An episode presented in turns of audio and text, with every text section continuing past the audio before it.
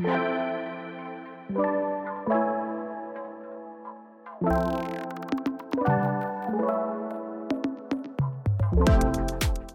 Freunde der Sonne, herzlich willkommen zurück zum Young und Young Podcast. Hier stellen wir China als den Megatrend des 21. Jahrhunderts dar, zugänglich, informativ und unterhaltsam. Wir gehen auf deutsche und chinesische Perspektiven ein, sodass du dir einfacher eine Meinung zu China bilden kannst. Heute sprechen wir mit Thomas Derksen, besser bekannt als AFU. Viele von euch kennen ihn wahrscheinlich bereits. Er ist der bekannteste Deutsche in China mit Millionen von Followern in den chinesischen sozialen Medien ist AFU nicht nur ein deutscher Influencer in China, sondern trägt auch ganz wesentlich zur gegenseitigen Völkerverständigung bei mit seinen Videos. Nebenbei ist er unter anderem auch erfolgreicher Autor von Büchern wie zum Beispiel Und täglich grüßt der Tigervater und ist Co-Moderator vom Podcast Marketing Made in China.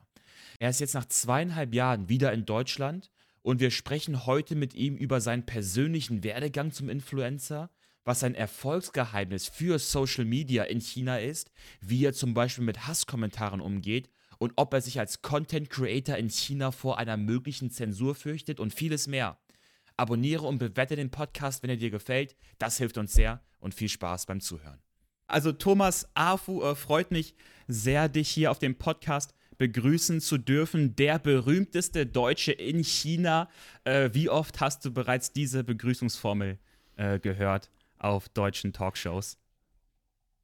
Schon häufig und es ist mir auch immer wieder peinlich, das zu hören. Aber irgendwann hat das mal eine Zeitung so geschrieben und ja, dann muss ich halt damit leben. Aber kommt auch natürlich ein bisschen Druck mit, mit so einer Bezeichnung. Genau, ja, wie fühlt sich das an, immer so bezeichnet zu werden?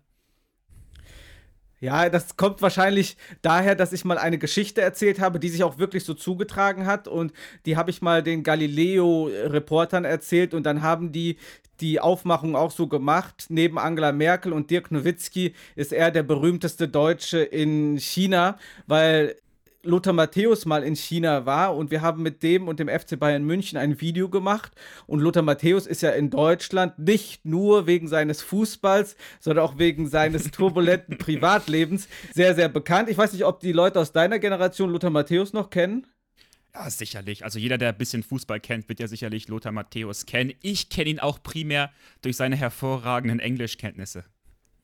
Na, sieh einer an. Also Lothar Matthäus ist in Deutschland ja schon sehr bekannt. Und dann sind wir zusammen mit ihm und Andy Brehme, auch äh, einem Weltmeister, deutschen Weltmeister, Torwart, der jetzt nicht so bekannt ist wie Lothar Matthäus, durch Shanghai gelaufen und haben ein Video gemacht. Wir waren da Xiaolongbao essen und machen und so weiter. Und dann haben mich auf der Leute, auf, äh, haben mich auf der Straße immer wieder Leute erkannt und ihn nicht. Und das ist ihm so ein bisschen äh, sauer aufgestoßen. Und daher kommt dann diese Anekdote Anekdote, dass ich äh, mal irgendeinem Reporter erzählt habe, ja, ich bin in China bekannter als Lothar Matthäus und das fand ich schon sehr spannend, weil Lothar Matthäus ja schon eine Hausnummer ist in Deutschland. Ist ja auch gut äh, fürs Branding auf jeden Fall. Ähm, Gerade wo wir auch da sind, ich meine, du bist ja Influencer beziehungsweise dann in China Key Opinion Leader, also KOL.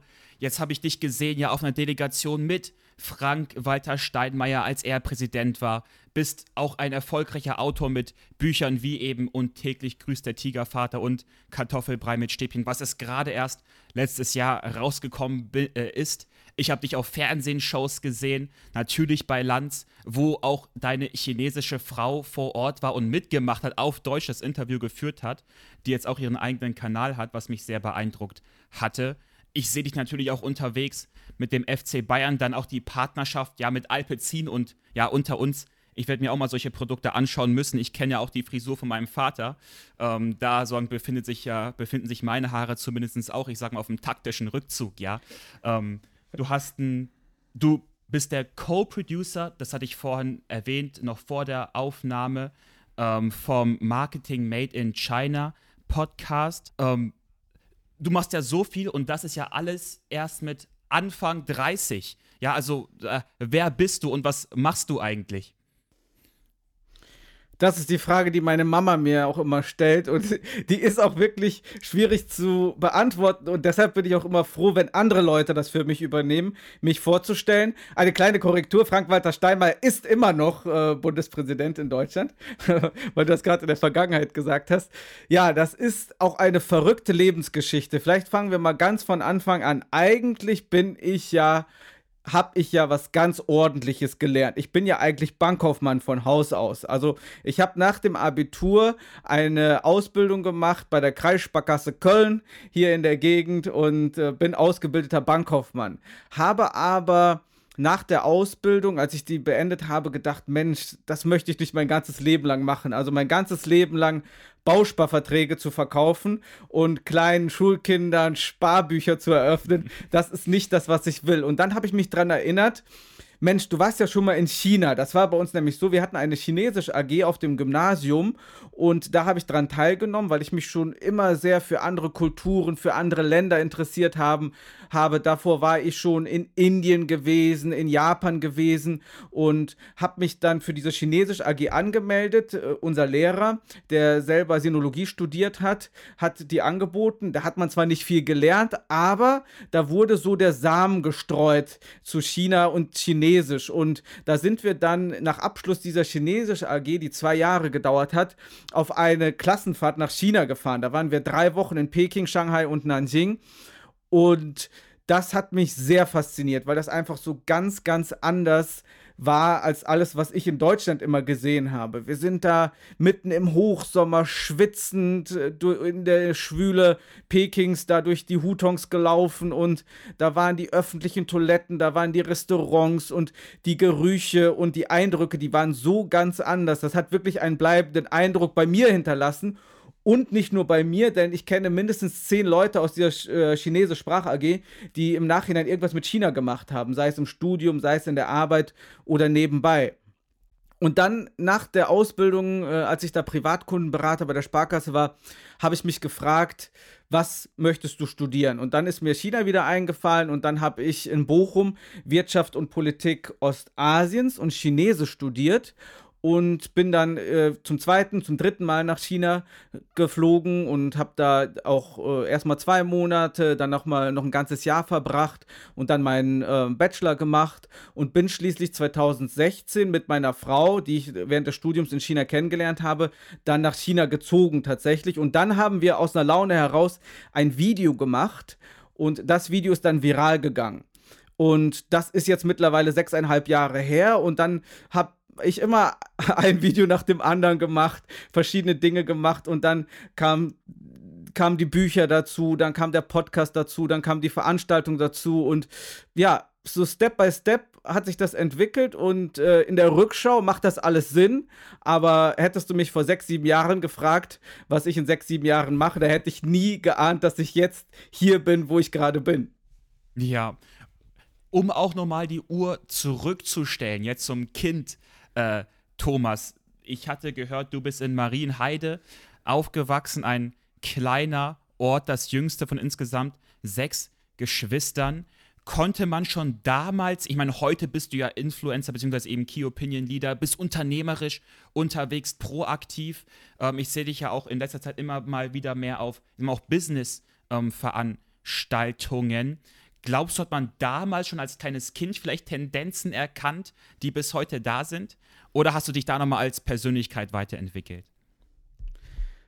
Das auf jeden Fall. Einmal zu meinem familiären Hintergrund. Ich bin in einer russlanddeutschen Familie aufgewachsen. Das heißt, meine Eltern und meine fünf Geschwister, ich habe drei Brüder und zwei Schwestern, die sind allesamt in der damaligen Sowjetunion geboren.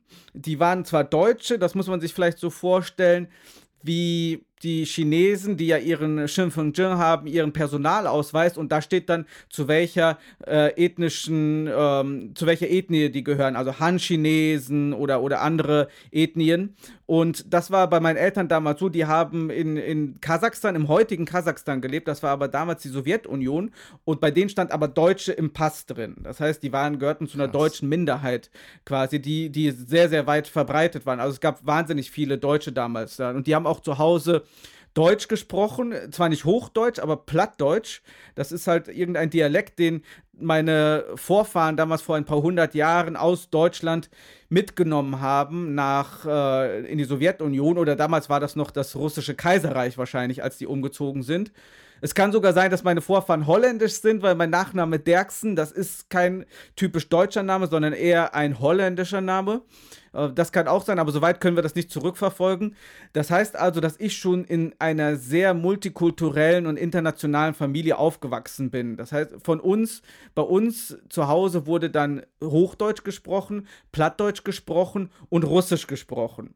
Das heißt, die, die mhm. drei Sprachen, damit bin ich aufgewachsen. Das heißt, da ist schon dieses äh, Umfeld für verschiedene Sprachen mir mitgegeben worden. Von daher habe ich das Gefühl, dass es mir deswegen auch einfacher fiel, als anderen Kommilitonen zum Beispiel Chinesisch zu lernen. Obwohl ich ja schon feststellen muss, dass es noch weitaus mehr Ausländer gibt, die noch viel, viel besser Chinesisch sprechen können als ich, nur die machen halt keine Videos und, oder sind vielleicht nicht so bekannt. Ne? Also ähm, das ist schon so. Und dann als Jüngster, das hat man ja so, meine Geschwister sagen immer, ich bin der Verwöhnteste und äh, so, so, hat man das in der Familie. Du bist ja äh, Einzelkind, ne, ja, soweit richtig, ich. Ja. Also der Jüngste und der Älteste in Personalunion. Aber bei mir war das schon so, dass ich auch wirklich ein Nachzügler war, im wahrsten Sinne des Wortes, denn zwischen mir und meiner älteren Schwester sind auch fünf Jahre. Das heißt, meine okay. Eltern hatten schon gar nicht mehr damit gerechnet, noch Nachwuchs zu bekommen. Und dann kam nach fünf Jahren kam ich schon. Also wirklich, wirklich ein Nachzügler.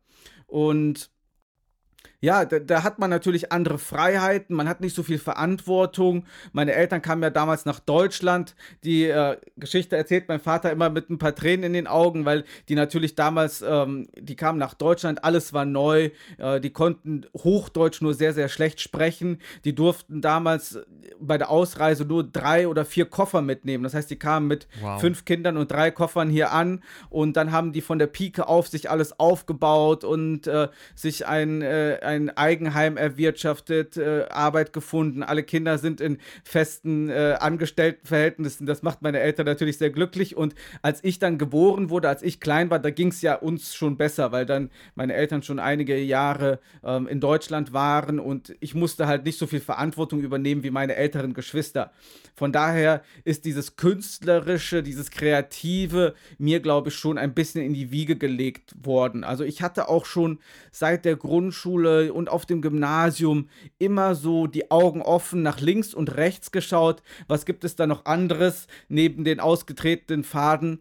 Und das hat auch wahrscheinlich dazu geführt, dass ich damals dann mich für die chinesische AG angemeldet habe, weil, weil mich das mhm. einfach wahnsinnig interessiert hat. Ich hatte ja auch keine Ahnung und auch nicht, nie den Plan, irgendwas mit China zu machen in der Zukunft. Es hat mich einfach nur interessiert, es war anders, es war exotisch und deswegen habe ich mich dafür angemeldet. Und ich glaube, das war schon so von klein auf so mir in die Wiege gelegt. Verstehe, ja. Dann hast du ja auch erwähnt, dass du dann ursprünglich, ich glaube, damals schon deine Frau dann euch entschieden habt, nach China zu gehen, um selbstständig zu werden. Und dann kam das mit dem Video eher zufällig, beziehungsweise ihr dann jemand anderes gesehen, das könnt ihr auch machen, das dann viral gegangen ist. Wie haben dann zum Beispiel die Eltern darauf reagiert von beiden Seiten, als du gesagt hattest, okay, das mit den Videos, das ist etwas, was ich äh, verfolgen will. Und du hast ja auch gerade perfekt erwähnt, eigentlich auch vor der Aufnahme, was für eine Art von Video das allererste war. Meine Frau und ich haben nach meinem Studium erstmal eine Zeit lang tatsächlich in Deutschland gelebt. Also ich habe nach dem Studium für einen deutschen Mittelständler gearbeitet, was aber, also das muss ich sagen, es war eine ganz furchtbare Arbeit. Ich ging da mit Magenschmerzen jeden Morgen ins Büro. Ich kam mit dem Chef überhaupt nicht klar. Also wir beide, wir waren einfach ganz unterschiedliche Personen, aber es war eigentlich ein guter Job. Also das kennt man ja, wenn man so in dieser Blase, in dieser Angestelltenblase drin ist, dann denkt man, das muss vielleicht so sein. Der Chef ist halt vielleicht ein Arschloch, äh, tut mir leid, aber das ist halt so, äh, der Job ist gut, die Bezahlung ist nicht schlecht und die Perspektiven sind nicht schlecht. Man muss mitmachen. Und damals hat meine Frau schon gesagt, lass uns zurück nach China gehen, denn meine Schwiegereltern, die sind auch selbstständig, die haben eine Fahrschule in Shanghai und da hat meine Frau das immer schon so ein bisschen im Blut gehabt, selbstständig zu sein. Aber ich komme aus so einem deutschen Spießerhaushalt. Mein Vater hat 20, 30 Jahre für denselben Arbeitgeber gearbeitet und ich habe gesagt, ich kann mich nicht selbstständig machen, das geht nicht. Dann kam aber zum Glück, muss man im Nachhinein sagen, dieser äh, ganz schlimme Job dazwischen und äh, der hat mir gesagt, okay, ich muss es mal versuchen, selbstständig zu sein, was eigenes mhm. auf die Beine zu stellen. Wir sind im Jahr 2016 dann zurück nach China und haben gesagt, wir machen sowas wie eine kleine Beratung für deutsche Unternehmen. Ich spreche Chinesisch, ich habe die Bankausbildung, ich bin in China vor Ort. Da wird es bestimmt irgendwelche Kunden in Deutschland geben, die Dienstleistungen von mir brauchen. Und damit habe ich dann angefangen, das aufzubauen. Ja, und dann haben wir aus der Laune heraus ein Video gemacht und äh, das Thema war, äh, du willst eine Chinesin heiraten, mach dich auf was gefasst. Und da habe ich mir eine Perücke gekauft auf Taubau, habe die aufgesetzt und dann so meine Schwiegermutter nachgeäfft, mein Schwiegervater nachgeäfft und auch meine Frau. So die Sätze, die man als Ausländer immer so hören muss, und äh, das ist dann viral gegangen, das Video. Da haben wir gesagt, Mensch, wenn es den Leuten gefällt, warum nicht? Dann machen wir halt weiter. Und jetzt, sechseinhalb Jahre später, machen wir immer noch Videos. Ja, richtig cool. Auch für die, die es nicht wissen, du sprichst sehr gut Chinesisch. Übrigens, ich habe dich auch ja Shanghai-Nesisch ein bisschen sprechen hören. Meine Mutter ist ja auch Shanghai-Nesen. Ich musste auf jeden Fall lachen, als ich bei ein paar Videos gesehen hatte, wo du dann mit dem Onkel oder mit dem Vater sprichst und dann plötzlich eben Shanghai-Nesisch rausrutschte und da ebenfalls ein paar Wörter äh, in Shanghainesisch gesprochen hast. Äh, fand ich sehr cool. Ich weiß nicht. Tatsächlich, ja. ja ähm, wie, was ging in dem Moment durch deinen Kopf, als du gemerkt hast, oh shit, das Video, was ich gerade einfach mal so aus Lust und Laune heraus produziert habe, das geht gerade viral. Was war das für ein Gefühl? Das ist natürlich ein Riesendruck und das merke ich jetzt auch immer noch, dass virale Videos eigentlich für die Psyche sehr, sehr schlecht ist. Also man freut sich zwei Sekunden lang ungefähr und dann überlegt man, Mensch, jetzt habe ich was Virales geliefert, was mache ich denn als nächstes? Und das ist ja der ständige Druck, den man als Selbstständiger hat, vor allem als Video-Creator. Was mache ich als nächstes? Und dieser Druck, der begleitet mich auch seit sechseinhalb Jahren. Mittlerweile kann man gut damit leben, weil man hat die Erfahrungen, man weiß, dass es nicht das Ziel sein kann, dass jedes Video viral gehen soll, sondern dass man eine stabile Followerschaft hat, dass man eine stabile Zuschauerschaft hat. Das ist das eigentliche Ziel. Und dass man sechseinhalb Jahre durchhält. Und das schaffen die wenigsten halt einfach durchzuhalten. Das merkt ihr bei dem Podcast wahrscheinlich auch. Immer wieder kommt irgendwas dazwischen. Hm, lassen mhm. wir mal eine Folge ausfallen oder ach, es hören vielleicht gar nicht so viele Leute zu. Und dann aber durchzuhalten, das ist das Geheimnis. Und wir haben auch die sechseinhalb Jahre immer gesagt, also ja, dann läuft ein Video halt mal schlecht oder dann kriegen wir halt einfach mal Hasskommentare auf ein Video oder dann ähm, ist das halt mal ähm, äh, auch ein blödes Videothema gewesen. Das weiß man vorher nicht, das sieht man ja oft nachher und äh, wir halten trotzdem durch. Und das haben wir gemacht und dann so nach sechseinhalb Jahren, dann merkt man auch gerade dieses Durchhalten das bringt am meisten, denn dann kommen, kommt die deutsche Botschaft und fragt, ob du nicht mit Steinmeier durch China reisen möchtest. Dann ähm, kommt der FC Bayern und fragt, ob du nicht Lust hast, die Stars mal zu interviewen. Denn ähm, ein virales Video hilft dir nicht weiter. Also das ist auch ähm, das Wichtigste, was ich gelernt habe. Das Wichtigste ist das Durchhalten, beständig sein, zuverlässig zu sein, weil niemand guckt auch alle deine Videos. Das wäre ja Wunschdenken, sondern wenn die Leute zwei, dreimal im Jahr deine Videos sehen und dich dann im Gedächtnis behalten, das reicht auch vollkommen aus. Verstehe. Äh, ich glaube, gerade die chinesischen Plattformen, darauf komme ich später auch nochmal zu sprechen, die sind ja nochmal viel schnelllebiger. Und wenn man so viral geht, direkt mit dem ersten Video, ähm, wie hast du es geschafft, vielleicht da dann nicht auch unmittelbar die Bodenhaftung zu verlieren, weil was ich ja oft kenne, beziehungsweise was man oft kennt, sind Leute, die gehen viral, brennen dann, ich sag mal, super kurz dafür, super hell und fallen danach wieder ab. Ist das das, was du meinst mit einfach durchhalten, einfach auch sagen, weiter Videos produzieren, ähm, selbst wenn es mal, ich sag mal, Mittelmaß läuft oder hinter den eigenen Erwartungen zurückhinkt? Also, was hat dir dabei geholfen, dass man so nicht abhebt? Was die meisten Chinesen ja an Deutschland so fasziniert, ist, dass wir viele Unternehmen und viele Marken haben, die eine hundertjährige Geschichte haben. Und da fragen die mich auch oft, wie schaffen die Deutschen das? Und ich habe das Gefühl, dass das so ein bisschen in unserem deutschen Blut drin ist, dieses langfristige Denken, dass wir sagen, wir planen voraus, wir möchten äh, beständig sein. Wir verzichten jetzt vielleicht auf den Gewinn, ähm, den wir kurzfristig machen könnten, um den einfach in die Zukunft zu investieren. Und da geht es nicht nur um monetären Gewinn, sondern auch um Klickzahlen. Da geht es um, um um Aufmerksamkeit, das ist ja auch alles eine Art von Profit, eine Art von Gewinn, gerade in Social Media. Und da habe ich schon immer gesagt, es geht mir nicht darum, wirklich über aktuelle Themen zu sprechen, über aktuelle Skandale zu sprechen. Das sind ja oft Dinge, ähm, die sehr, sehr viel geklickt werden und ähm, und dann äh, aber auch sehr schnell verbrennen, wie du gesagt hast. Mir ging es immer darum, natürlich kommt das bei Corona oder sowas, ähm, geht das auch, da, da macht man äh, natürlich auch Videos, die jetzt irgendwie aktuell sind.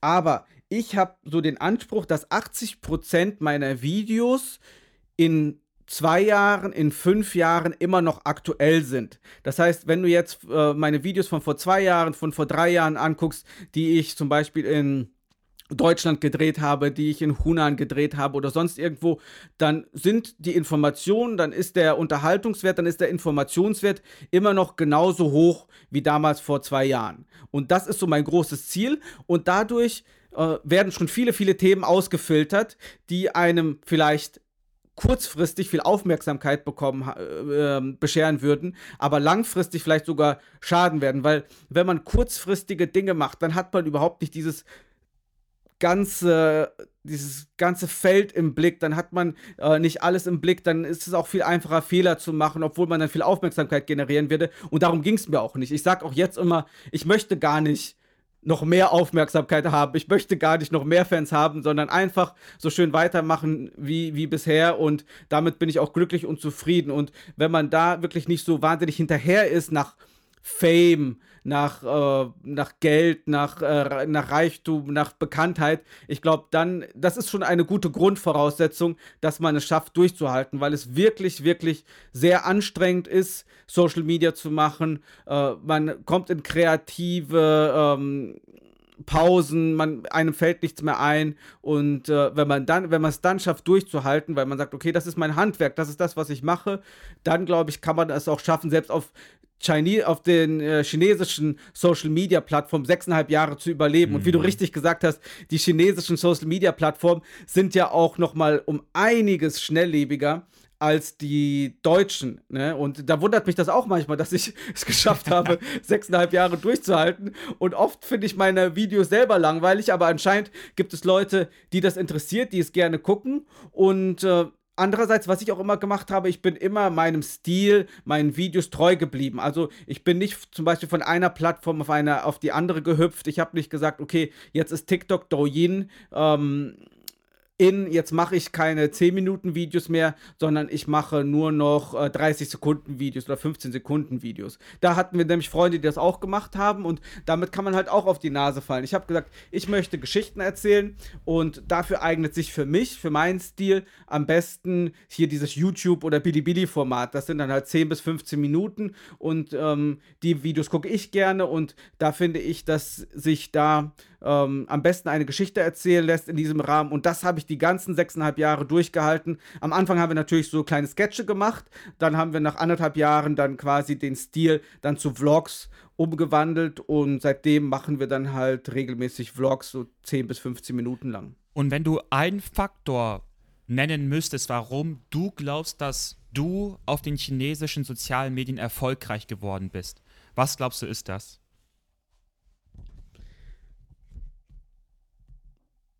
Der Zeitpunkt ist natürlich auch immer gut, aber ich sehe durchaus auch Creator, die 2021, 2022 angefangen haben, die genauso erfolgreich oder noch erfolgreicher sind. Aber 2016 gab es halt sehr, sehr wenige Ausländer, die auf chinesischen sozialen Medien Videos gemacht haben. Und dann, wie gesagt, ich habe ja auch noch auf Shanghainesisch gemacht, meine Videos ganz am Anfang. Das war dann auch wieder allein, ein Alleinstellungsmerkmal.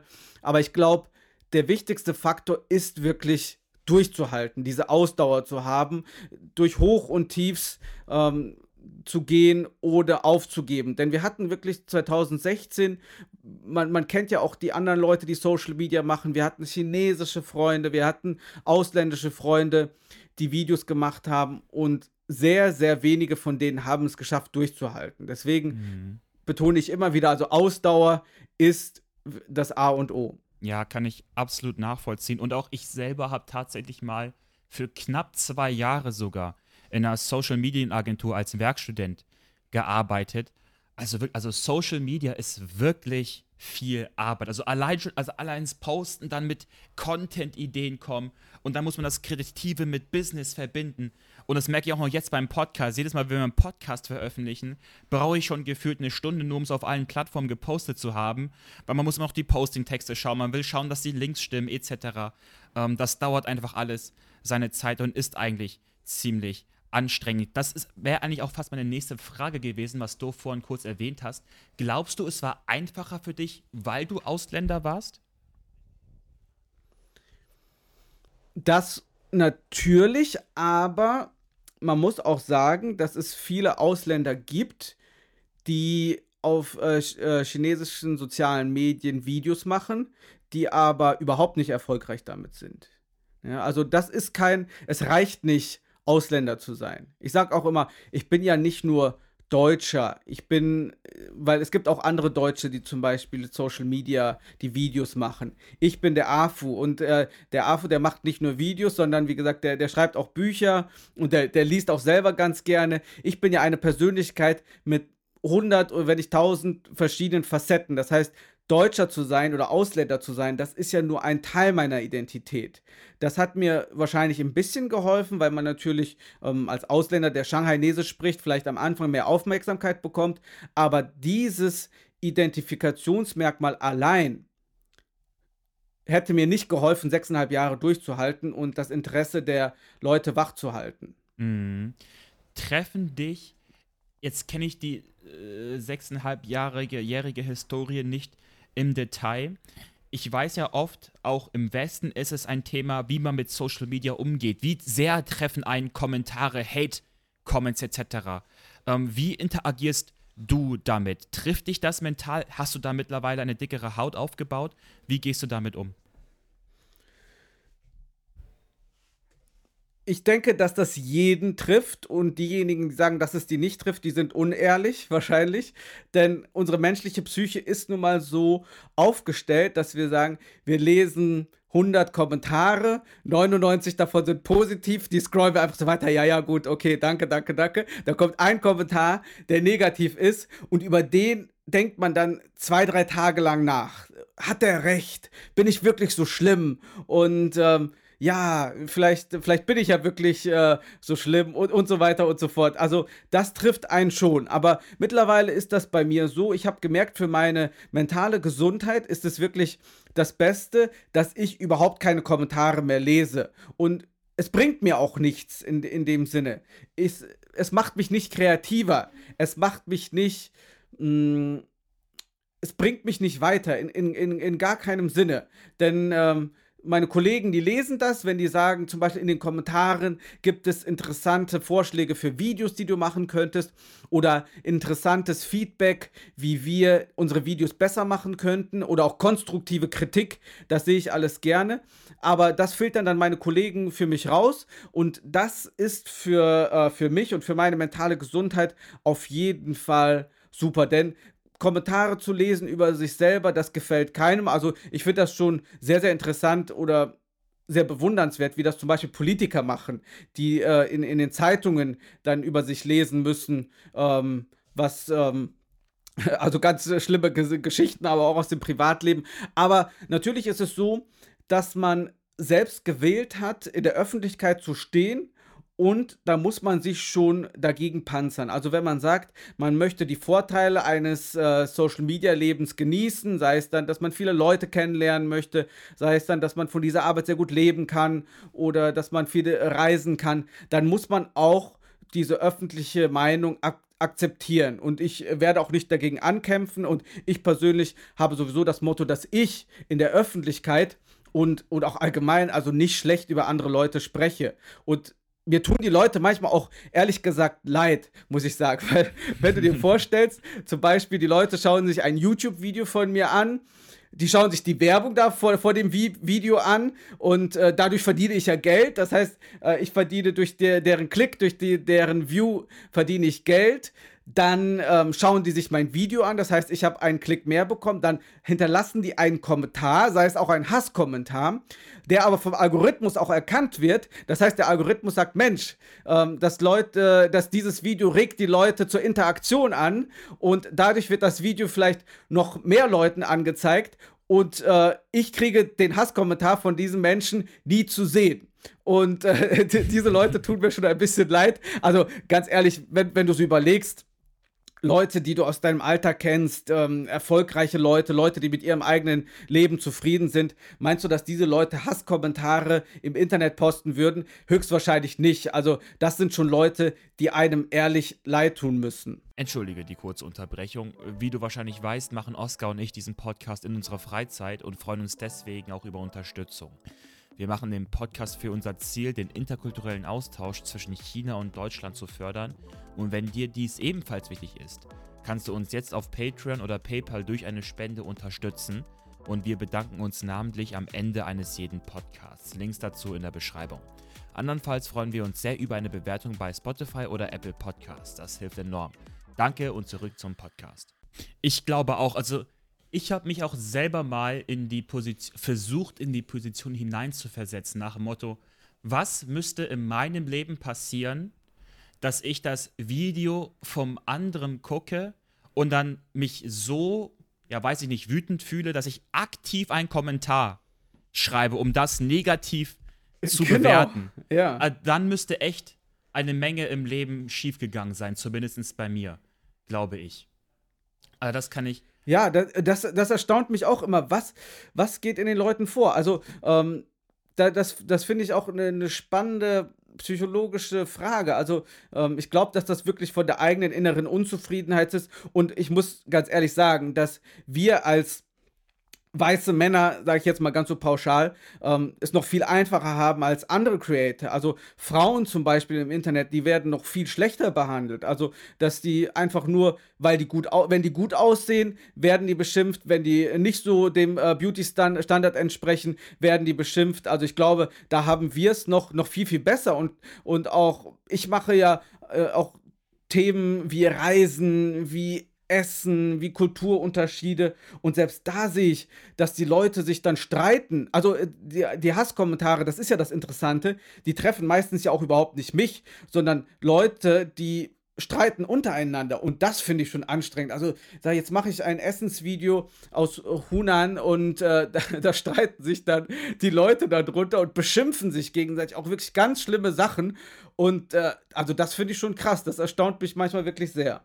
Ja, ähm, wenn ich das fragen kann, beziehungsweise darf, ich weiß, du hattest ja auch eine Abnehmen-Challenge hingelegt und übrigens, du siehst super aus. Wir hatten uns ja auch kurz in München getroffen, hast da auch einen sehr netten Eindruck auf mich ähm, gemacht. Gab es Song davor, vor der Abnehmen-Challenge in den Kommentaren, ich sage vielleicht mehr Hasskommentare, weiß ich jetzt nicht, ist vielleicht eine etwas sensitive Frage, aber ich kann mir vorstellen, dass man vor allem in einer Gesellschaft eben, in der wir leben, äh, wo dann eben auch so mit Leuten umgegangen wird, dass es dann darauf auch Reaktionen gibt. Ich weiß nicht, ob dich das zuvor mental belastet hatte oder eigentlich, ob du damit schon immer gut klargekommen bist. Ich mache seit sechseinhalb Jahren Social Media, es gibt keine sensitiven Fragen. Ich habe schon alles gehört. Also du kannst ruhig alles fragen, was du möchtest. Das Spannende in China ist ja, dass dort mit Gewicht ganz anders umgegangen wird als in Deutschland oft hört man die Frage, wenn man jemanden eine Zeit lang nicht gesehen hat, ni parlema, ni scholema, hast du zugenommen oder hast du abgenommen? Ähm, das Abnehmen, das hört man ja in Deutschland auch noch, weil das ist ja, da, da freut man sich drüber. Aber wenn ich jetzt äh, meine deutsche Tante zum Beispiel fragen würde, oh, du hast du zugenommen in letzter Zeit, ich glaube, die würde mir eine Ohrfeige verpassen. Aber in China gehört das irgendwie ganz zu, zum, zum, zu einer normalen Konversation dazu. Und das hat mich damals schon ein bisschen desensibilisiert dagegen, dass, dass man das halt nicht so ernst nimmt und auch ähm, ich selber habe mich dann eine Zeit lang auch ah, Dogo Afu, also ich bin der kleine, dicke Afu aus Deutschland genannt. Und von daher hat meine Frau auch äh, damals auch dazu beigetragen, auch gesagt, ach, das musst du nicht ähm, irgendwie böse nehmen, weil viele Xiaopangzi zum Beispiel, der kleiner Dicker, das ist im Chinesischen keine Beleidigung. Es kann sein, dass Leute das beleidigend auffassen, aber für mich war das damals immer ganz normal zu hören und ich war halt schon seit meiner Grundschulzeit übergewichtig und äh, da hat man schon, schon alles und äh, jeden Scherz gehört. Also von daher, sowas hat mich nie irgendwie, ähm, nie irgendwie gestört. Aber ähm, wie gesagt, Hasskommentare im Allgemeinen, jetzt nicht, nicht nur in Bezug auf mein Körpergewicht, sondern im Allgemeinen, die, die gehen einen schon äh, in die Seele und ins Herz. Aber jetzt explizit ähm, dass ich übergewichtig war, das war ja auch so ein bisschen ein Aushängeschild von mir. Also Afu, der Name, das heißt ja der Glückliche, den hatten wir damals auch ähm, so zufällig gewählt. Und ich habe viele Leute einfach halt auch an Buddha erinnert. Von der Körperform und vom, vom Aussehen. Und von daher hatte ich das Gefühl, dass das in China nie eine sehr negative Konnotation hatte. Dieses Übergewicht, dieses Dicksein. Genau. Gab es in diesen sechs Jahren auch Momente, wo du das Gefühl hattest, oh, ich habe ein Gefühl, ich stecke gerade fest. Vielleicht nicht nur von den Views her, aber ich stecke auch kreativ fest. Ich fühle mich, ja, wie gesagt, so eine kreative Blockade. Ähm, gab es Momente, wo du dachtest, boah, ich habe echt keine Ahnung, ob ich das so noch für ein, zwei Jahre weitermachen kann? Solche Momente gibt es ungefähr zwei bis dreimal die Woche bei mir. Also tatsächlich ist das schon immer wieder, immer wieder, dass man sich aufraffen muss, dass man sagt, man muss weitermachen. Ich meine mich zu erinnern, dass ich im Jahr 2017, also im zweiten Jahr unserer Videokarriere mit meiner Frau gesagt hat, habe, ich habe ihr gesagt, ich mache das noch bis Jahresende. Und dann, und dann 2018, 19, 20, 21, 22, jedes Jahr habe ich zu meiner Frau gesagt, so, ich mache das jetzt noch bis Jahresende aber irgendwie komme ich davon nicht los, denn dann kommt irgendwann treffe ich eine Person, dann sehe ich einen Bericht in, in den deutschen Medien oder in den chinesischen Medien, dann ähm, sehe ich ein Video und sage ich, Mensch, darüber musst du ein Video machen. Das kann auch, und wenn das das letzte sein sollte, und dann immer wieder kommt es dazu. Also mittlerweile sage ich, solange es die Leute gucken, solange mache ich weiter. Ab und zu nehme ich mir auch mal eine Pause, äh, dass ich mal ein, zwei Wochen nichts poste, was aber nicht heißt, dass ich ein, zwei Wochen nichts mache, sondern ich habe ja auch noch viele andere Projekte. Ich äh, habe ja noch meine Autorentätigkeit, ich habe den Podcast und ich habe Veranstaltungen und das alles nimmt ja auch sehr viel Zeit in Anspruch. Das heißt, ich bin wirklich sehr gut ausgelastet. Nur mittlerweile ähm, sage ich auch ab und zu, nehme ich mir auch mal eine kreative Pause und äh, das klappt auch ganz gut. Und wenn man mal zwei, drei Wochen kein Video postet, dann ähm, gucken die Leute trotzdem immer wieder weil ich auch von Anfang an gesagt habe, ich möchte über ausgewählte Themen sprechen. Ich möchte nicht mein ähm, komplettes Privatleben auf dem Präsentierteller tun. Das ist ja nicht so, dass ich jeden Tag 15 Instagram Stories posten muss, um zu zeigen, was ich heute zu Mittag esse oder wo ich heute bin. Denn ähm, da, da habe ich mich äh, ganz aktiv gegen entschieden, schon von Anfang an. Verstehe. Gab es dann auch im Kontrast dazu für dich einen Moment, wo du dir gedacht hattest, okay, jetzt habe ich es geschafft? Der Moment muss vielleicht noch mal irgendwann kommen. ich weiß es nicht. Weil, was ist denn, wann hat man es denn geschafft? Das ist ja die Frage. Was ist das Ziel äh, deines Lebens? Ist das jetzt irgendwie finanzieller Art oder ist das, ja, ich weiß es nicht, was, was das Ziel ist. Das Ziel ist es, ich glaube, der Weg ist das Ziel. So ist das bei mir zumindest, mhm. dass man immer weitermacht. Ich könnte jetzt auch sagen, Mensch, ich mache mal zwei Monate gar nichts, aber liege ich dann äh, zwei Monate lang auf der Terrasse und, und trinke Cocktails und lese Zeitung oder was, sondern es ist schon immer ein Trieb, da, es ist immer eine gewisse Unzufriedenheit und eine gewisse Unruhe da. Und ich glaube auch, dass das einerseits natürlich auch anstrengend ist, so eine Art zu leben, aber andererseits ist das auch ein die Formel des Erfolgs, denke ich mal, wenn man immer diese Unruhe hat. Ich muss keinen Podcast machen, ich muss nicht noch schreiben, ich, ich muss nicht äh, hier bei euch jetzt bei dem Podcast mitmachen. Das ist ja alles kein Zwang, ne? aber ich mache das halt gerne und äh, ich freue mich, wenn ich morgens aufstehe und sehe, Mensch, du hast einen interessanten Termin. Ich ähm, äh, bin heute Nachmittag im Young und Young Podcast und ich freue mich drauf. Ich freue mich darauf, etwas aus meinem Leben zu erzählen. Es äh, freut mich ja, wenn Leute mir Interesse entgegenbringen. Und ja, ich glaube, da ist es wirklich so, dass man ich muss immer et etwas zu tun haben. Also ähm, gar nichts zu tun und in Rente zu gehen, also das wäre zumindest für die nächsten paar Jahrzehnte keine Option für mich. Das kann ja auch fast sein, diese innere Unzufriedenheit, weshalb du so gut zu China passt, weil dort ist ja auch immer viel äh, einfach Unternehmergeist da, beziehungsweise die Geschwindigkeit ist so schnell. Im Kontrast dazu muss ich was sagen. Ich bin ja 2016 nach Deutschland gezogen. Ich glaube ganz genau das Jahr, wo du nach Shanghai gezogen bist. Also ich bin dann über die letzten sechs Jahre schon nochmal, also sehr deutlich deutscher geworden. Also davor dachte ich auch im Grunde, ich hau nur rein, will nur arbeiten, jetzt habe ich richtig Bock, was zu machen. Und jetzt, weißt du, arbeite ich bei einer Firma, wo auch die Gehaltsbänder so intern öffentlich sind. Das heißt, man kann so die Range, die Pay-Range immer sehen. Und da habe ich eine Kollegin, die arbeitet so 9 to 5, ja, Freitag 9 to 5. Das ähm, Gehalt ist gut, sag ich mal so. Ähm, da denke ich mir auch, ja, wieso soll ich mir denn ja, den Arsch abrackern, so nach dem Motto. Da hat sich echt bei mir nochmal ein Gedankenshift äh, ergeben. Ich weiß nicht, ob sich das ändern sollte, wenn ich nochmal wieder für eine Zeit nach China zurückgehe. Aber ja, äh, das ist auf jeden Fall eine interessante äh, Wandlung, die ich bei mir selber erlebt habe.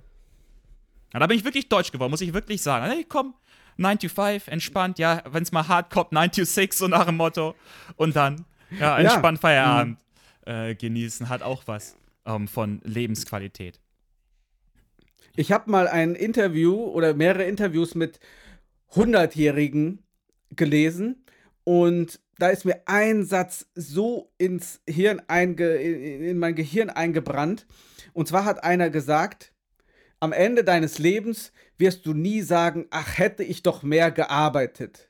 Sondern du wirst immer sagen, ach hätte ich doch mehr Zeit mit meiner Familie verbracht, ach hätte ich doch mehr Zeit mit Reisen verbracht, ach hätte ich doch mehr Zeit mit äh, sportlichen Aktivitäten verbracht oder mit selber kochen oder Gemeinschaft mit meinen Freunden und so weiter. Und der Satz ist mir so hängen geblieben und das denke ich mir auch manchmal, boah, ich könnte jetzt noch mehr machen, aber muss das denn sein? Gehe ich nicht lieber eine Runde um den See mit meiner Frau? Oder äh, ich habe halt auch einen Hund zu Hause und, und das ist meine Lieblingsbeschäftigung überhaupt. Das ist das Unproduktivste überhaupt, mit dem Hund spazieren zu gehen. Aber das tut der Seele so gut. Das ist ja auch eine Art Meditation, dass ich sage, wenn ich die anderthalb Stunden, die ich jetzt mit meinem Hund rausgehe, die macht meinen Kopf frei, die macht meine Seele frei, äh, die ist gut für meinen Körper und im Endeffekt hat mir das wahrscheinlich mehr gebracht für meine Karriere, für meinen Lebensweg, für meine weitere Laufbahn, als wenn ich jetzt noch anderthalb Stunden vor dem Computer sitzen würde und irgendwelche Texte schreiben würde oder irgendwelche Videos schneiden würde. Dann kommt das Video halt nicht am Donnerstag raus, sondern am Freitag. Das ist auch egal. Und ja. ich glaube, ähm, das ist wirklich ganz wichtig, dass man weiß, wir brauchen halt einfach Pause. Ne? Mhm. Allein, dass du im Grunde schon sagst, es ist ja eigentlich was Unproduktives, ja, mit dem Hund Gassi zu gehen, dass man das überhaupt rechtfertigen muss, zeigt ja im Grunde schon eigentlich auch viel von der eigenen Lebenseinstellung, aber ich kann das super nachvollziehen.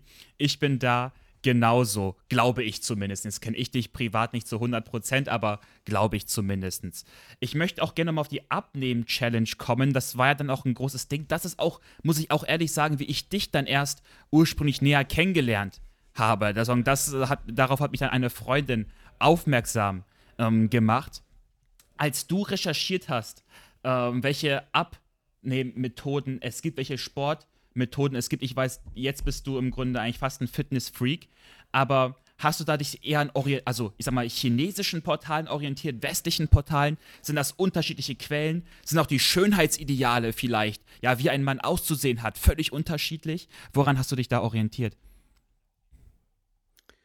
Es hat ja mit einer Challenge angefangen, das war während des Lockdowns, des ersten Lockdowns, Corona-Lockdowns 2020 im Januar, am 27. Januar, das weiß ich noch ganz genau, weil das der Geburtstag meiner Schwester ist. Und da waren wir halt im Lockdown in, in Shanghai und ich habe mir gedacht, Mensch, ich muss ein Video zu Hause machen. Zu dem Zeitpunkt, äh, für diejenigen, die mich nicht kennen, die können ja meine alten Fotos mal googeln oder mal meine Videos von vor 2020 anschauen. Da war ich 140 Kilo. Und da habe ich gesagt, ich muss ein äh, Video zu Hause machen. Was kann man zu Hause machen? Naja, sich gesund ernähren und ein bisschen ähm, Workouts machen zu Hause. Ich mache eine 30-Tage-Challenge. Wie kann ich abnehmen? Und ich, wie, wie ich vorhin schon gesagt habe, ich war seit meiner Grundschulzeit schon übergewichtig. Das heißt, ich hatte immer zu kämpfen mit Übergewicht.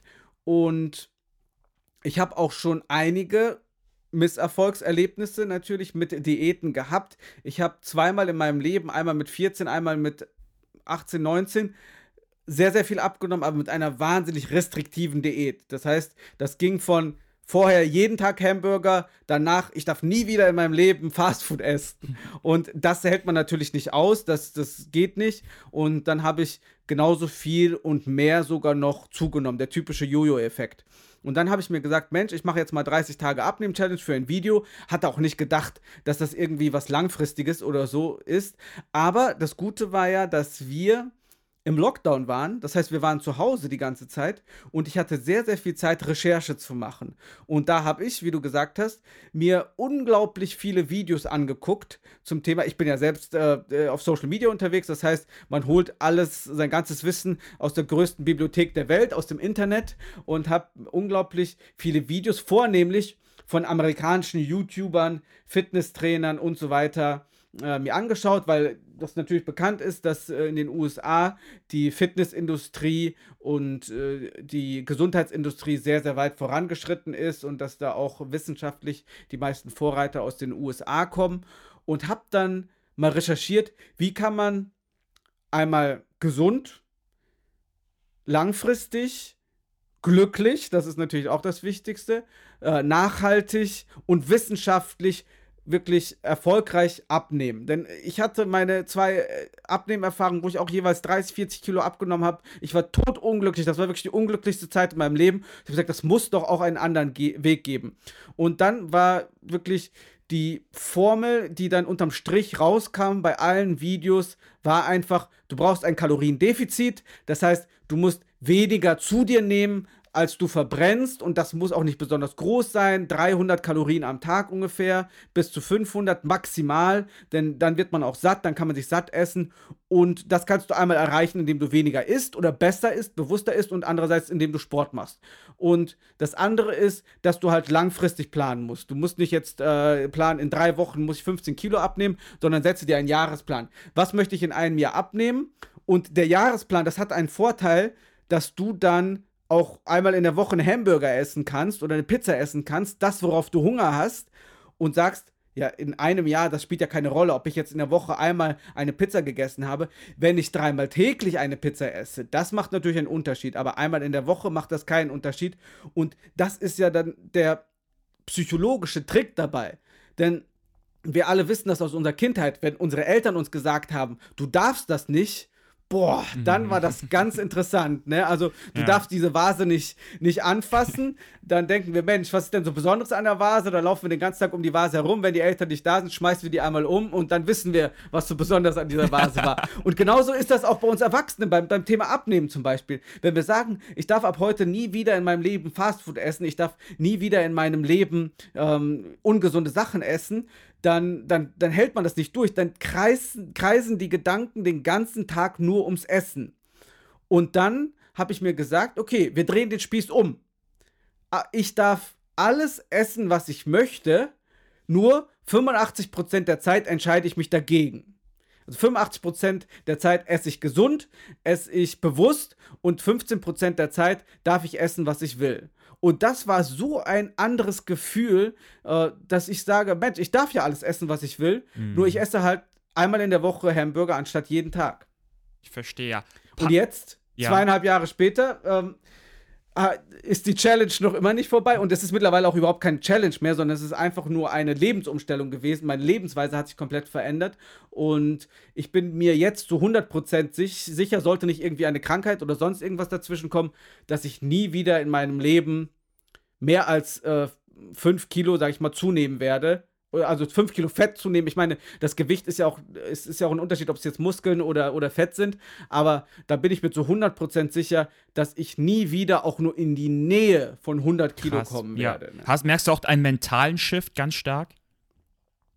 Natürlich, die Leute reagieren ganz anders auf einen. Du bist auch körperlich fit. Das ist, das haben ja die alten Römer schon gesagt, dass ein gesunder Geist äh, wohnt in einem gesunden Körper. Ne? Und, und das stimmt ja auch. Ne? Das, das merkt man schon, dass man ähm, viel viel ähm, länger durchhalten kann, dass man viel weniger müde ist, dass man auch lange Strecken laufen kann und dass, wenn man diese Disziplin hat, wirklich mal 60 Kilo abzunehmen. Also Boah, manchmal wundert mich das jetzt auch noch immer, ne? Das ist schon krass. Also ich war 140 Kilo, jetzt bin ich 80 Kilo mittlerweile. Das, und das Gewicht so äh, plus minus 1, 2 Kilos halte ich jetzt seit, seit, seit einem Jahr und ich weiß auch nicht, woher diese, diese Disziplin, woher dieser Wille auf einmal gekommen ist. Ich war fast ähm, 30 Jahre meines Lebens übergewichtig und, und irgendwie hat es dann Klick gemacht in meinem Kopf.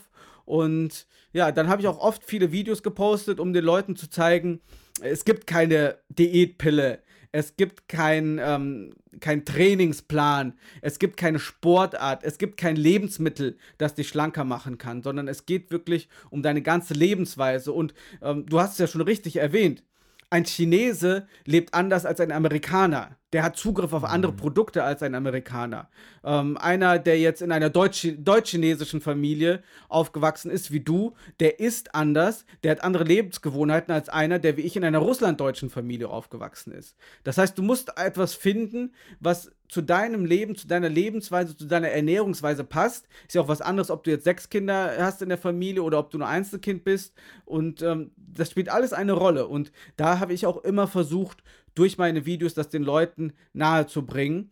Und es haben mir viele Leute geschrieben und das macht mich auch wirklich glücklich und froh, dass ich sage, wenn ich nur äh, eine Handvoll Leute inspirieren kann, ihr Leben zu ändern und gesünder zu sein, denn ich meine, ob du jetzt fünf Kilo mehr oder weniger hast, das ähm, spielt ja keine Rolle, aber wenn es dann 20, 30, 40, 50 oder 60 Kilo wie bei mir sind, dann spielt das schon eine Rolle äh, für deine Lebensqualität und für deine Gesundheit. Ja, das erinnert mich fast, als du es mit den Hamburgern erwähnt hast. Ich glaube, das Gesündeste, im Rückblick natürlich, was mir jemals passiert ist, war meines Wissens 2014, das muss in der 10. Klasse gewesen sein. Da sind wir nach Nanjing gefahren für eine Klassenfahrt, auch um John Rabe, äh, das John Rabe Haus, Museum da, alles zu besuchen. John Rabe, das war im Grunde ein bisschen wie der Oskar Schindler in China. Und wir waren da dann eben abends raus, kennt man ja im Tagesprogramm. Abends nichts vor. Na, okay, was machen wir? Dann sind wir in McDonalds gegangen, na super. Und haben dann zu viert waren wir, haben wir da an der Theke 40 Burger bestellt. da wusste ich, da hat die uns nicht geglaubt. Und nachher auch von den Burgern, ich glaube, die sind auch durcheinander gekommen. Wir hatten Burger, die waren ohne Fleisch, nur mit Käse, ja. Oder äh, irgendwo nachher, wo nur das Fleisch war, aber nur der Bun war nicht mehr drin, ist auch egal. Aber die ersten Burger gingen noch. Also ab dem fünften wird das richtig hässlich. Da schmeckt der Burger nicht mehr, das ist nur noch trocken. Dann trinkt man mehr, als man isst. Dann wird man noch voller. Ja. Und ich wusste noch, ich habe mich danach, nach den zehn Burgern, so schlecht gefühlt, dass ich, glaube ich, danach so straight für erstmal drei oder vier Jahre erstmal gar kein Fastfood mehr gegessen hat, habe und bis heute auch maximal so ein, zwei Mal im Jahr zu Fastfood-Ketten ähm, gehe. Ja, und das ist ja ganz spannend, was du erzählst. So geht es mir nämlich auch, denn von Anfang an, das habe ich ja gesagt, ich habe es früher geliebt. Also ich habe wirklich drei, vier, fünf Mal die Woche Fastfood gegessen. Und in Shanghai hat man ja auch eine riesen Auswahl. Also da gibt es ja nicht nur McDonalds, da gibt es Burger King, da gibt es äh, Charlie's Burger. Also wahnsinnig gute und leckere internationale, äh, die ganzen, die es in Deutschland gar nicht gibt. Popeyes, Five Guys, äh, also ja, genau. Äh, Shake Shack. Ähm, wahnsinnig viele Burger Blue Frog, die habe ich einmal. Gibt's die noch?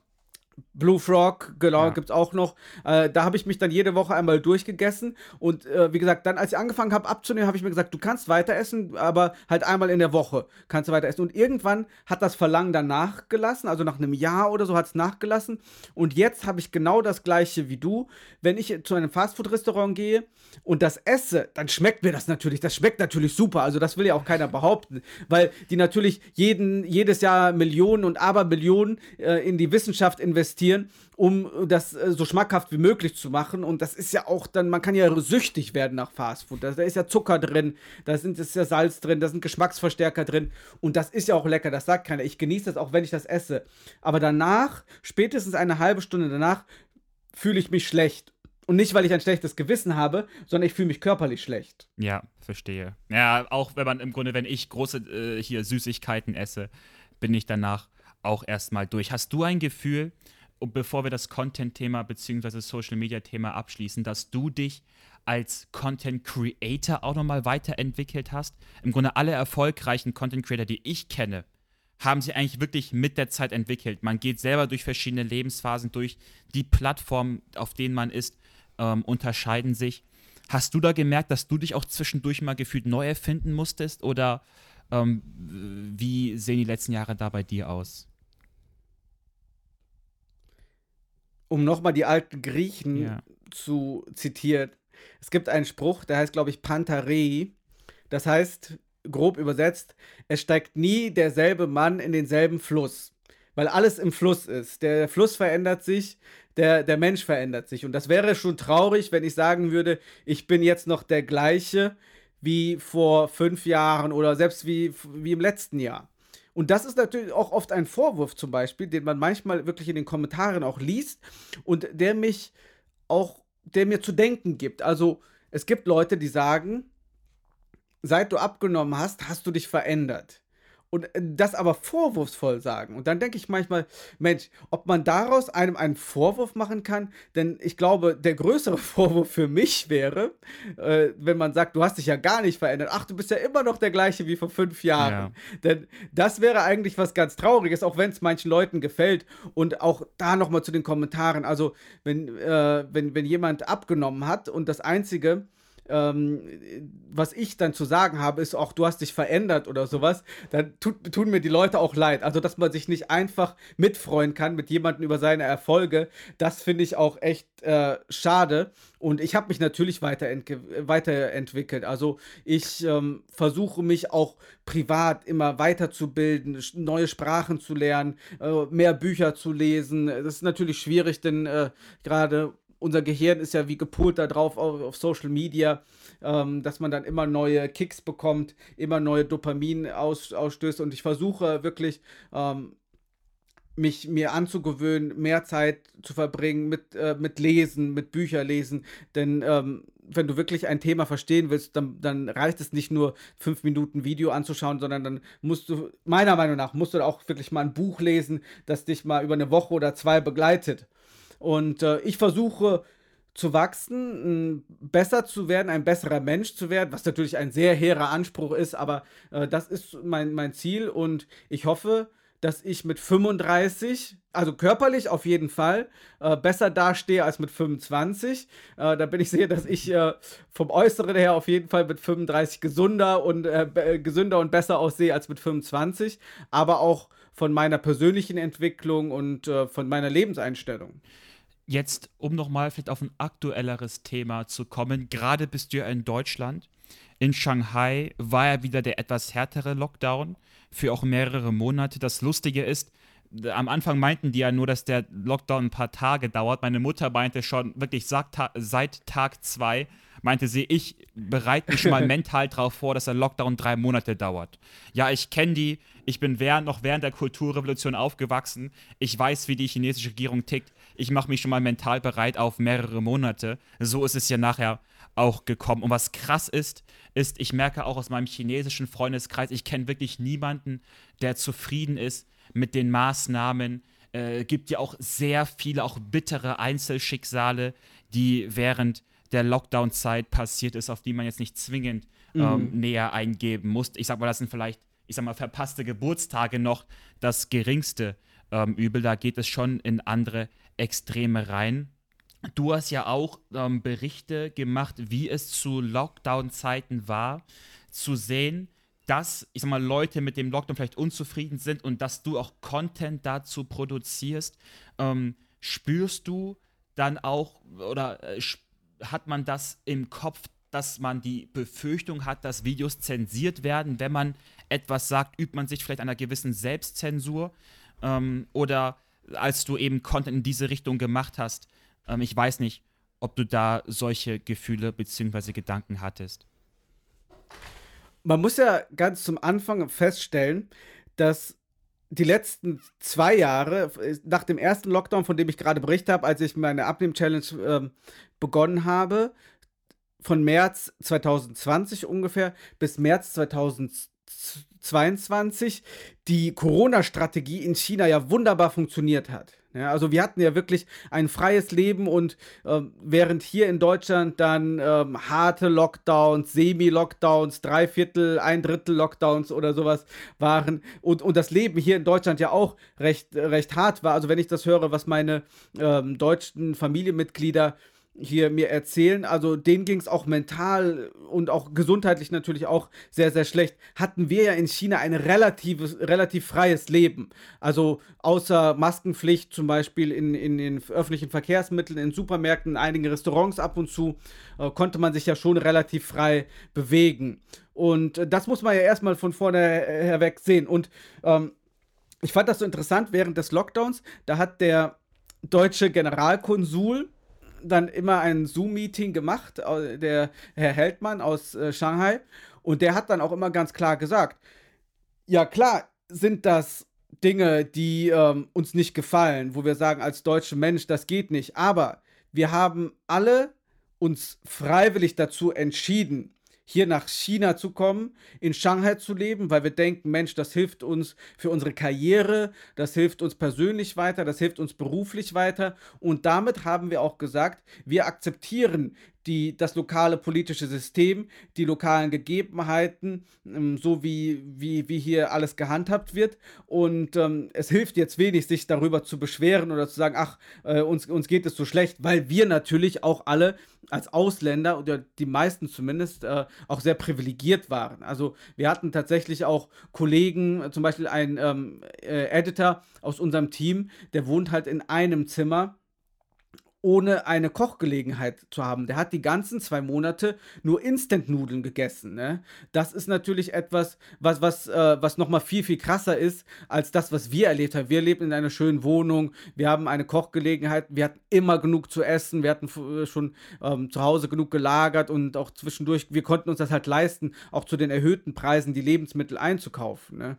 Von daher ähm, sind weder die einen extrem repräsentativ, äh, die Einzelfälle, weil in einer Stadt mit 25 Millionen Menschen bei so einem harten Lockdown, dann passieren solche extremen Einzelfälle halt. Aber andererseits ist mein Leben ja auch nicht repräsentativ. Und das habe ich in dem Video auch immer gesagt. Es geht darum, ich kann euch nur zeigen, was hier in meiner Wohnung, in meinen vier Wänden passiert. Ich kann euch nur zeigen, wie es in meinem Leben ist und, und das mache ich auch. Denn ähm, die ganzen Videos, die dann online kursiert sind, wie soll ich die verifizieren? Also, ja. das, das schaffen ja noch nicht mal Journalisten. Und deswegen sage ich immer, das ist mir egal, ob ich jetzt in, in, in, in Deutschland bin. Zum Beispiel zu, zur Corona-Zeit in Deutschland habe ich auch Videos zum Thema mh, hm, Corona in Deutschland gemacht. Und da hat mein Bruder zum Beispiel mir erzählt, wie das so jetzt ist mit der Maskenpflicht in Deutschland. Ich habe eine Cousine, die arbeitet hier bei der, ähm, bei der Stadt oder bei, bei dem Landkreis hier, die hat erzählt, was es für Corona-Hilfen gibt.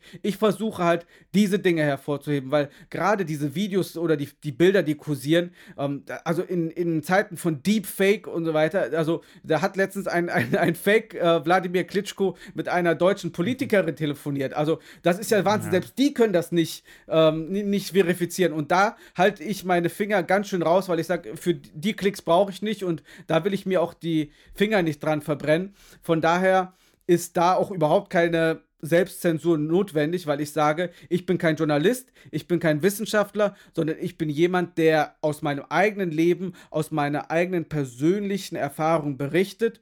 Und das ist ja das Schöne an Social Media. Es gibt Leute, die sagen, ja, ähm, die, die, die mich dafür kritisieren dass ich sowas nicht mache, aber es ist mir egal äh, im, im Endeffekt, denn das ist meine Plattform, es sind meine Regeln und ich mache halt die Inhalte, die mich interessieren, wo ich sage, da, da kann ich dahinter stehen und äh, wenn es dir nicht gefällt, es gibt ja genug Leute, die, die darüber sprechen. Es gibt genug äh, Medien, Medienplattformen, es gibt genug Nachrichtensender, die darüber sprechen. Und wenn du solche Informationen haben willst, dann musst du halt nicht zu AFO kommen, dann musst du halt zu denen gehen. Ja, und China-kritische Sender gibt es ja zuhauf.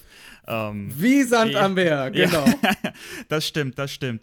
Um nochmal jetzt zu den Zukunftsplänen abschließend zu kommen? Du machst ja, das hatte ich eingangs erwähnt, eine Menge. Gibt es noch etwas kreativ, wo du das Gefühl hast, das habe ich bisher noch nicht gemacht? Das ist etwas, ja, wo es noch in den Fingern vielleicht juckt? ich habe ja auch schon die chinesische Mentalität soweit angenommen. Wir planen immer mit meiner Frau für 24 Stunden im Voraus, mhm. ähm, was wir so die nächsten 24 Stunden machen. Und ich habe ehrlich gesagt so das Motto, ich mache jeden Tag das, was anfällt. Das ist so ja. meine Arbeitsweise.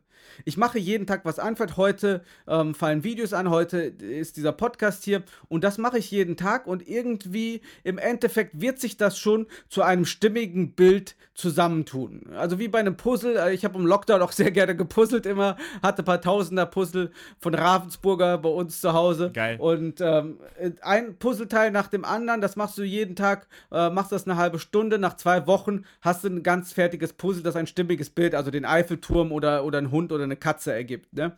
Und äh, das habe ich auch in meinem Leben so gesehen, denn wenn du man hat natürlich so eine grobe Richtung, wo es hingeht, aber wenn man nur so ein Ziel hat, das so wahnsinnig festgesetzt ist, dann, dann ist es oft so, dass man weniger nach links und rechts guckt. Und da habe ich gemerkt, dass dieses nach links und rechts gucken in meinem Leben mich oft weitergebracht hat. Und ähm, von daher mache ich, werde ich meine Videos jetzt weitermachen, werde ich den Podcast weitermachen. Man hat natürlich immer Ideen, aber leider halt nur 24 Stunden am Tag zur Verfügung und äh, da muss man halt schauen, wie man die einfügt. Und wenn ich irgendwann sage, Mensch, jetzt habe ich mal ähm, ein zum Beispiel meinen Podcast, den habe ich auch so ein bisschen ausgelagert, dass andere Leute viel Arbeit für mich übernehmen können. Ich habe zwei bis drei Stunden mehr am Tag. Da bin ich sicher, dass auf meiner Ideenliste noch einige Sachen nach oben rücken werden, die ich dann realisieren könnte. Und du bist ja auch erst Anfang 30. Ich kenne übrigens nur wenige Leute, ähm, die wirklich noch so jung sind, aber gleichzeitig so viel China-Erfahrung haben. Ich weiß nicht, ob das jetzt offensichtlich nur durch meine Eltern bedingt ist,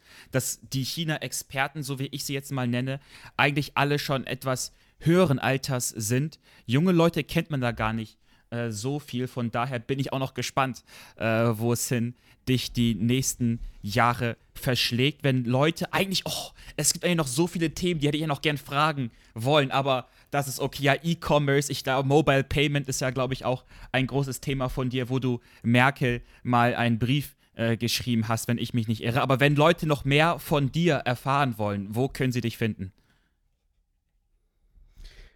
Einmal noch eine kurze Korrektur. Ja. Also ich möchte ger nicht gerne China-Experte genannt werden. Also der, äh, wie sagt man so schön im Chinesischen, der Hut ist mir zu groß. Äh, denn ich bewundere auch immer Leute, die von sich selbst sagen, dass sie China-Experten sind, weil ähm, China ist ein Land mit, mit 52 äh, Volksgruppen, mit einer äh, paar tausend Jahre langen Geschichte, mit so vielen verschiedenen Kulturen, Ethnien und so weiter. Also dass man da ein Experte ist, das bewundere ich. Äh, möchte mir diesen Hut aber nicht aufsetzen. Und ähm, ja, also wenn man mehr über mich erfahren möchte, man, ich, man findet mich natürlich auf allen Social Media Plattformen unter dem Namen AFU Thomas. Da kann man auch auf Deutsch eingeben, AFU und dann Thomas mit TH. Und da habe ich auch meine eigene Website und natürlich kann man dann auch auf den ähm, gängigen Buchportalen oder beim Buchhändler vor Ort meine Bücher finden. Und äh, unseren Podcast Marketing Made in China, den findet man überall dort, wo es Podcasts gibt. Genau, und ebenfalls natürlich auch auf den chinesischen, hatte ich nur mal während der Recherche geschaut, natürlich Weibo, WeChat, aber auch ja, Xiaohongshu, Bilibili, ähm, was gibt's ja, was gibt, ah, da gibt es ja eine Million ähm, Plattformen. 21 verschiedene Plattformen haben wir, genau. 21, knapp an einer Million, äh, wie genau. man sieht. und wenn man all das wissen will, kann man äh, da auch nochmal direkt Thomas selber finden. Vielen Dank dir. Erstmal, wir machen traditionell am Ende des Young und Young Podcasts eine Quickfire Round. Das sind okay. ganz Fragen und je kürzer die Antwort, desto besser. Okay. Typisch chinesisch ist? Essen. Welche Social Media Plattform nutzt du derzeit am meisten? YouTube. Bargeld oder QR-Code? QR-Code. Bester VPN? Global VPN. Reisetipps für jemanden, der das erste Mal nach China reist? Shanghai. Dein Lieblingsort in China ist? Shanghai. Empfehlenswerte Quellen, wenn man sich selber mehr mit China beschäftigen will. YouTube-Channel von Afu Thomas. Wo siehst du einmal China? Und der Young und Young Podcast, Entschuldigung. Richtig. Wo siehst du einmal China und Deutschland in zehn Jahren? Darauf eine kurze Antwort zu geben, Junge, Junge. Ich, ich hoffe, ich, ganz kurz, ich hoffe in einer besseren Position als in diesem Jahr 2022. Und wo siehst du dich einmal in zehn Jahren? Das ist eine gute Frage.